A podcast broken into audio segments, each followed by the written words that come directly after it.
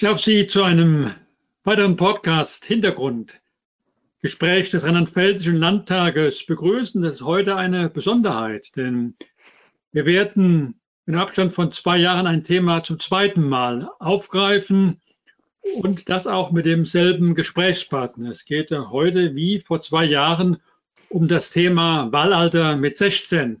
Und zum Schluss des Podcasts vor zwei Jahren hatten wir beide festgestellt, es ist viel Bewegung in dem Thema. Und ich hatte zu Ihnen gesagt, Herr Faas, Sie sind ein anerkannter Experte zu diesem Thema und Sie werden mit Sicherheit zu diesem Thema noch oft befragt werden. Das hat sich jetzt äh, bewahrheitet. Sie sind äh, zurzeit äh, Professor an der Freien Universität äh, in Berlin, aber wir kennen uns aus Ihrer Mainzer Zeit, wo Sie an der Uni Mainz äh, tätig waren. Und ja, bezüglich Wahlalter mit 16 ist im wahrsten Sinne des Wortes ein Flickenteppich in Deutschland entstanden. Selbst politisch Interessierte fällt es schwer, genau zu sagen, in welchem Bundesland 16-Jährige bei Kommunalwahlen oder Landtagswahlen wählen dürfen. Es wird zunehmend äh, unübersichtlich, wie die Wahlrechtssituation für junge Erwachsene ist. Und deswegen die Frage ganz am Anfang, was macht das mit Jugendlichen? Auch das haben Sie untersucht, wenn diese Unklarheit besteht, dass ich eigentlich wählen gehen. Ja, in der Tat. Vielen Dank erstmal für die, für die neuerliche Einladung. Es tut sich ja wirklich eine Menge in, in diesem Feld und kann man sagen, ja, das ist einerseits schon recht klar, wo der Trend hingeht. Und wir sehen ja kein Bundesland, wo ein Wahlalter erhöht wird, sondern wenn was geändert wird, dann wird es abgesenkt. Aber wir stecken eben mittendrin in dieser Übergangsphase und tatsächlich ist die Situation sehr unübersichtlich auf der Landesebene, aber inzwischen ja durchaus auch auf der Bundesebene. Für Europawahlen haben wir ja inzwischen auch ein abgesenktes Wahlalter. Wir haben uns dem an, an verschiedenen Stellen tatsächlich gewidmet. Wir haben mal eine Studie in Schleswig-Holstein gemacht, wo man eigentlich die Herausforderung mit diesen verschiedenen Wahlaltersgrenzen wirklich sehr prototypisch eigentlich sehen konnte. Da gab es im Mai 2017, das ist schon eine Weile her, aber im Mai 2017 gab es eine Landtagswahl mit abgesenktem Wahlalter. Ein paar Monate später, September 2017, eine Bundestagswahl mit Wahlalter 18 und im Jahr drauf eine Kommunalwahl, als dann wieder ein Wahlalter von 16 galt. Und was wir da sehen konnten, ist, dass insbesondere junge Menschen, bei denen wir so ein Muster finden, sie dürfen, sie dürfen nicht und dann dürfen sie wieder, dass die wirklich nachhaltig irritiert waren davon und, und auch messbar die Zufriedenheit mit der Demokratie, auch die Wahrnehmung des politischen Systems zurückgegangen ist. Also das macht was mit jungen Leuten. Wir haben auch in Berlin mal drauf geschaut. Da ist die Situation ja eher so, dass die einen was dürfen, die 18-Jährigen nämlich Abgeordnetenhaus wählen, während die 16-, 17-Jährigen nur die kommunale Ebene, die Bezirksverordnetenversammlung wählen dürfen. Das verwirrt erstmal junge Leute, weil sie dann gar nicht so genau wissen, was gilt denn jetzt hier eigentlich für mich? Und auch da sieht man, dass gerade eben bei als wichtig wahrgenommenen Wahlen nicht wählen zu dürfen, dass Leute davon nachhaltig verärgert sind. Also ich glaube, man kann sagen, es gibt sicher gute Gründe für 18, vielleicht gibt es noch bessere Gründe für 16, aber wie man diesen Flickenteppich eigentlich gut argumentieren und rechtfertigen will, da gehen mir persönlich die Ideen immer so ein Stück weit aus.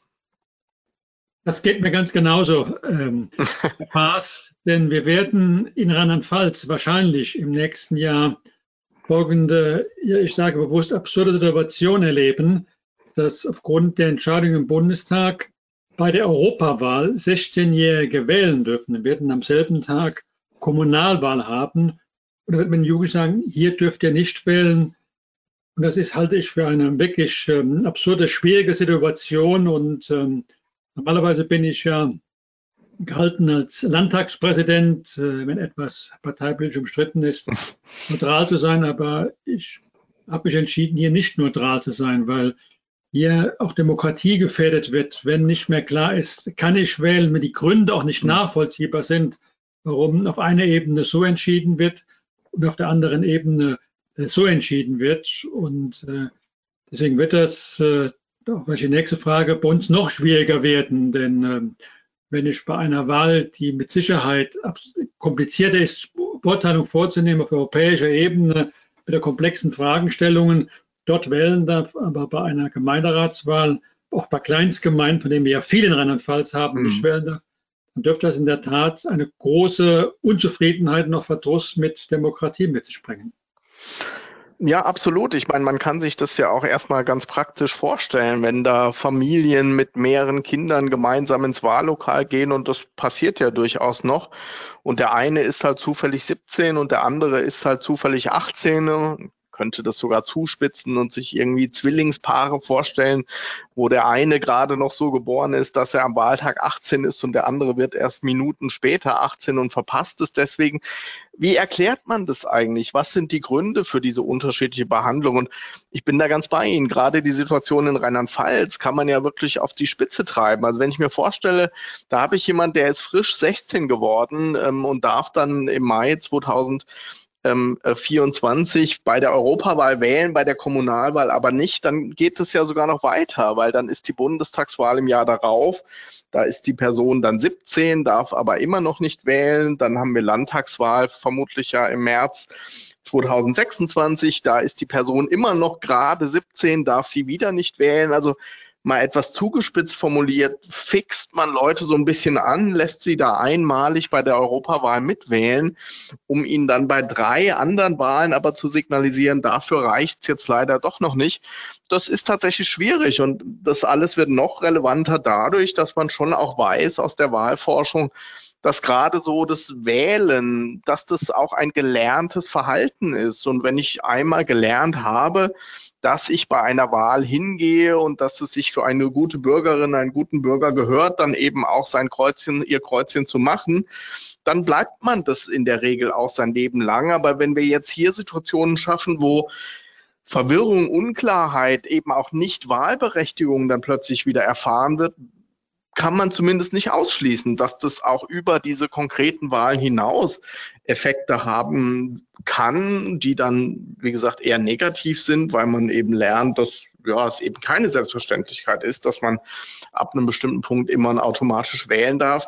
Also so eine langfristige Perspektive, die macht es, glaube ich, noch schwieriger. Insofern kann man wirklich nur hoffen, dass diese Übergangsphase, in der wir da gerade stecken, wirklich nicht allzu lange dauert. Den letzten Punkt, den Sie angesprochen haben, dass äh, ein Verhalten als Erstwähler, wenn man dort äh, wählen geht, dieses Verhalten häufig langfristig beibehalten wird, ist ja ein entscheidendes Argument, äh, eine höhere Wahlbeteiligung zu erzielen. Ist das signifikant, wenn jemand bei der ersten Möglichkeit wählen zu können, motiviert wird oder aus intrinsischen Interessen wählen geht, dass dies beibehalten wird? Denn wenn ich 16 oder 17 bin, dann habe ich ja die Einbindung in Schule, in Familie, so dass die Motivation und die von außen äh, vielleicht eine höhere ist, als wenn ich äh, mit 18, 19 schon zu Hause ausgezogen bin. Ja, absolut. Ähm, es gibt, es ist ja nicht nur eine Debatte, die wir in Deutschland führen, sondern wir reden ja an vielen Stellen in Europa oder auch durchaus auch darüber hinaus über Wahlalter, Änderungen. Was ist eigentlich das beste Wahlalter? Und es ist ja auch nicht die erste Debatte, die wir erleben dieser Art, sondern äh, vor gut 50 Jahren haben wir ja auch in Deutschland eine Absenkung von 21 auf 18 erlebt. Und es gibt durchaus Kolleginnen und Kollegen, deswegen sage ich das an der Stelle, die sagen, oh, dieses Mindestwahlalter von 18, das ist vielleicht tatsächlich sogar ein eher ungünstig schwieriges, weil das für viele junge Menschen eben in so eine Phase fällt, in der sie mitten in einem Umbruch stecken, sei es nur, dass sich beruflich Dinge sortieren, sei es, dass es in Richtung Studium oder ähnliches geht. Also insofern gibt es durchaus angesehene Kollegen in der Politikwissenschaft, die sagen, 18 ist vielleicht das Schlechteste, wenn man so 16, 18, 21 sich anschaut weil genau dieser Umbruch mittendrin ist und genau das, was Sie angesprochen haben, dieser Umbruch natürlich dann auch bedeutet, dass ich plötzlich in anderen Institutionen bin, dass ich vielleicht auch nicht mehr zu Hause wohne. Und gerade der Aspekt von elterlicher Einbettung, schulischer Einbettung ist, glaube ich, einer, der die Debatte rund um das Wahlalter wirklich in den nächsten Jahren auch prägen wird, weil man merkt da in den einschlägigen Anhörungen, die es so gibt, das ist spannend, aber auch kontrovers. Welche Rolle soll eigentlich Schule haben, wenn wir um Wahlvorbereitung von jungen Menschen äh, reden oder wenn wir darüber reden? Und da stecken Chancen drin, aber natürlich soll da auch niemand indoktriniert werden. Das steht auch nicht zur Debatte. Aber das wird, glaube ich, eine spannende Debatte, in der man hoffentlich die Chancen erkennt und aber zugleich natürlich auch einen guten Rahmen findet, wie das alles äh, im Sinne eines Wettbewerbs dann auch frei und fair verläuft. Die Anhänger, es beim Wahlleiter mit 18 zu belassen, argumentieren ja sehr häufig, man muss es äh, deckungsgleich mit der Volljährigkeit belassen. Volljährigkeit, die im Wesentlichen ja bedeutet, dass ich voll geschäftsfähig bin, dass ich also Rechtsgeschäfte, die ich eingehe, im vollen Umfang auch für diese verantwortlich bin. Äh, das kann ja auch persönlich massive Konsequenzen haben. Es gibt aber auch andere Altersgrenzen, die für andere Lebenssachverhalte gewählt werden. Die Religionsfreiheit, die Strafmündigkeit, etwas, was wir derzeit in der Gesellschaft massiv diskutieren, das besteht schon ähm, mit 14. Und äh, wir haben ja auch untersucht, wie sieht es äh, mit der politischen Reife aus? Gibt es dort überhaupt einen signifikanten Unterschied zwischen 16, 18 und 19-Jährigen in ihrer politischen Urteilsfähigkeit, in ihrer mhm. politischen Reife? Ja, erstmal ist es in der Tat spannend, was Sie geschildert haben. Ich hatte jetzt an ein paar Stellen das Vergnügen, in parlamentarischen Anhörungen auch dabei sein zu dürfen. Und dann ist wirklich immer interessant zu sehen, dass jede Seite, wenn man so will, immer Altersgrenzen auf ihrer Seite hat. Ne? Die einen sagen dann, ja, die volle Strafmündigkeit äh, geht ab 18 sogar, vielleicht erst ab 21, wenn gar keine Möglichkeit mehr besteht, Jugendstra äh, Jugendstrafrecht anzuwenden. Aber die anderen sagen dann, ja, aber teilweise gilt das doch schon ab 14 und ab wann darf man welchen Alkohol trinken. Also ich glaube, diese, diese Grenzdebatte erinnert uns eigentlich daran, dass es viele, viele Altersgrenzen gibt und dass man eigentlich für das Wahlalter da nur sehr bedingt was draus ableiten kann. Insofern ist es dann tatsächlich, würde ich sagen, relevanter, sich anzugucken, finden wir eigentlich, das liegt dieser reife Argumentation dann ja letztlich zugrunde, finden wir in der Entwicklungspsychologie oder an anderer Stelle finden wir eigentlich Hinweise, dass in dieser Phase 15, 16, 17, 18, dass da in der Entwicklung junger Menschen irgendwelche Sprünge passieren. Und alles, was ich kenne, zeigt eigentlich, dass dem nicht so ist. Ähm, ich bin kein Psychologe, aber das, was die Kolleginnen Kollegen aus der Disziplin sagen, ist, dass man das aus der Warte betrachtet definitiv nicht sagen kann. Ne? Die Fähigkeit zu abstraktem Denken oder ähnlichem, auch über die eigene Person hinaus Dinge mit zu reflektieren, wenn ich eine Entscheidung treffe, die ist sicherlich nicht erst mit 18 äh, da, sondern ähm, vermutlich schon deutlich vorher. Und das, was wir dann äh, aus eher politikwissenschaftlicher Sicht uns anschauen, sind Fragen von politischem Interesse, politischem Wissen, was habe ich eigentlich für ein politisches Selbstbild. Und auch da finden wir eigentlich immer ähm, flache Linien, könnte man sagen, die dafür stehen, dass wir keine großen Unterschiede finden zwischen den von uns betrachteten äh, Alterskohorten. Insofern als Wissenschaftler mit flachen Linien zu agieren, ist immer so ein bisschen schade, weil man erst denkt, uh, da tut sich ja gar nichts. Aber hier ist es eigentlich ein Punkt, wo man sagen kann, naja, dass sich da nichts tut, zeigt ja erstmal, dass man die nicht vorhandene Reife zwar postulieren kann, und das passiert erstaunlicherweise auch immer noch mit großer, mit großer Hartnäckigkeit, aber dass das empirisch eigentlich so nicht zu halten ist. Was äh, mir in der Frage auch sehr wichtig ist, äh, aus meiner politischen Erfahrung heraus, bin jetzt ja gut zwei Jahrzehnten ja auch ähm, landespolitisch tätig, ich habe den Eindruck, dass sich Jugendliche gerade in den letzten 15 äh, Jahren mehr für Politik interessieren, vielleicht auch aus der Erkenntnis, dass derzeit für sie wichtige Zukunftsfragen entschieden werden. Das ist ja bezüglich ähm, Klimaschutz auch ähm, eklatant, dass wir momentan über die Zukunftschancen einer jungen Generation äh, entscheiden. Ist das auch Ihre Erfahrung, dass das Interesse an Politik eher zunimmt und wir froh sein müssen, äh, wenn junge Menschen sich politisch interessieren und daraus vielleicht äh, ein Engagement erwächst, dass das auch ein entscheidendes Argument ist, zu sagen, wir respektieren auch das Interesse der Jugendlichen und honorieren das, ihnen diese Wahlmöglichkeit äh, zu geben, in der Hoffnung, dass dieses Engagement beibehalten wird.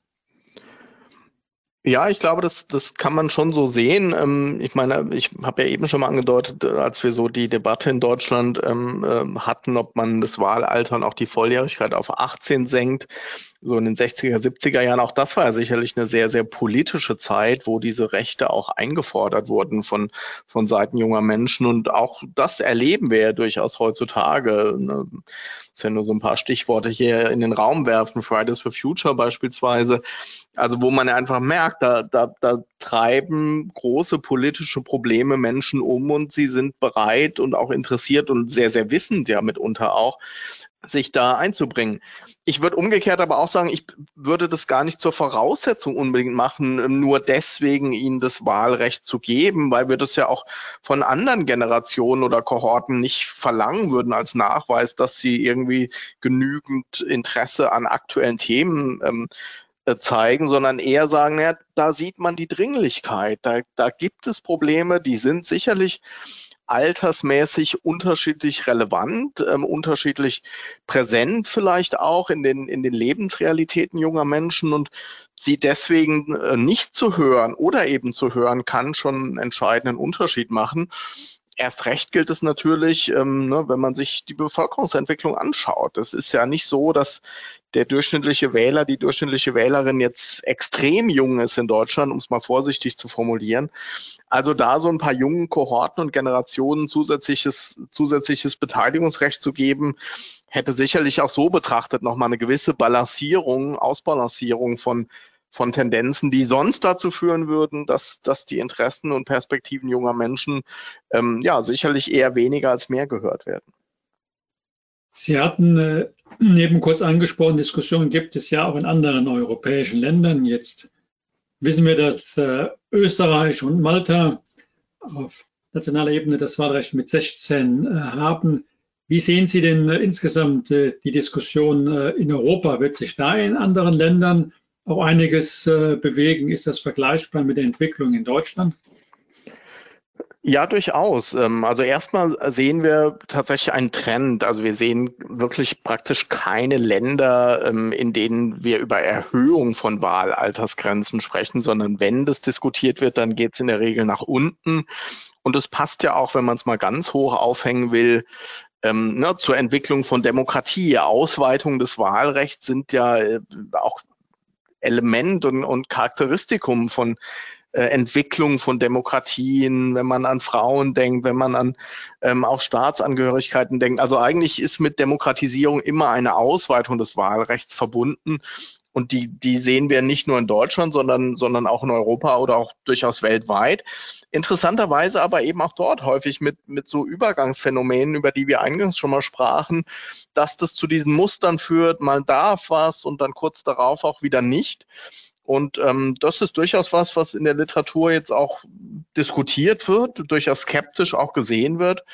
Aber ähm, man kann sicherlich nicht sagen, dass wir hier irgendwie auf so einer deutschen Insel sind, wo man mal irgendwas ausprobiert, sondern dass wir da Teil einer, einer internationalen Entwicklung sind. Und Sie haben Österreich angesprochen, die haben ja schon eine ganze Weile das Wahlalter ab 16 auf allen Ebenen des politischen Systems. Nach meiner Kenntnis ist Österreich jetzt nicht zusammengebrochen unbedingt. Ähm, Im Gegenteil, das hat sich eigentlich bewährt. Es gibt auch viel interessante ähm, ähm, und auch relevante Begleitforschung dazu, die eigentlich unisono zu dem Schluss kommt, dass das eine gute Sache war und na, auch keine Debatte dort geführt wird, das wieder rückgängig zu machen. Was es äh, ist ja so, dass wir Nachbarn, die beiden großen bevölkerungsstarken Bundesländer Nordrhein-Westfalen und Baden-Württemberg, dort wird es oder gibt es das Wahlalter bereits mit 16. Ich gehe davon aus, wir werden das auch zeitnah erleben, dass das in Rheinland-Pfalz kommen wird. Ob das jetzt mit der nächsten Abstimmung über die Verfassungsänderung sein wird oder in einer kommenden, ich glaube, irgendwann wird sich hoffentlich der Flickenteppich aufheben und wir werden wieder dort einheitliche Regelungen ähm, in, in Deutschland haben. Das bleibt abzuwarten. Äh, aber vielleicht bleibt die Diskussion noch spannend und sie wird sich länger hinziehen, als wir glauben. Aber es gibt ja auch viele andere Gründe, mit einem so profunden Politikwissenschaftler mit Ihnen im Gespräch zu bleiben. Vielen Dank äh, für den Austausch und äh, dann gerne auch vielleicht zu einem anderen Thema, gerne in diesem Format oder bei einer anderen Gelegenheit wieder. Alles Gute nach Berlin, Herr Fass. Sehr, sehr gerne. Ich danke herzlich für die Einladung.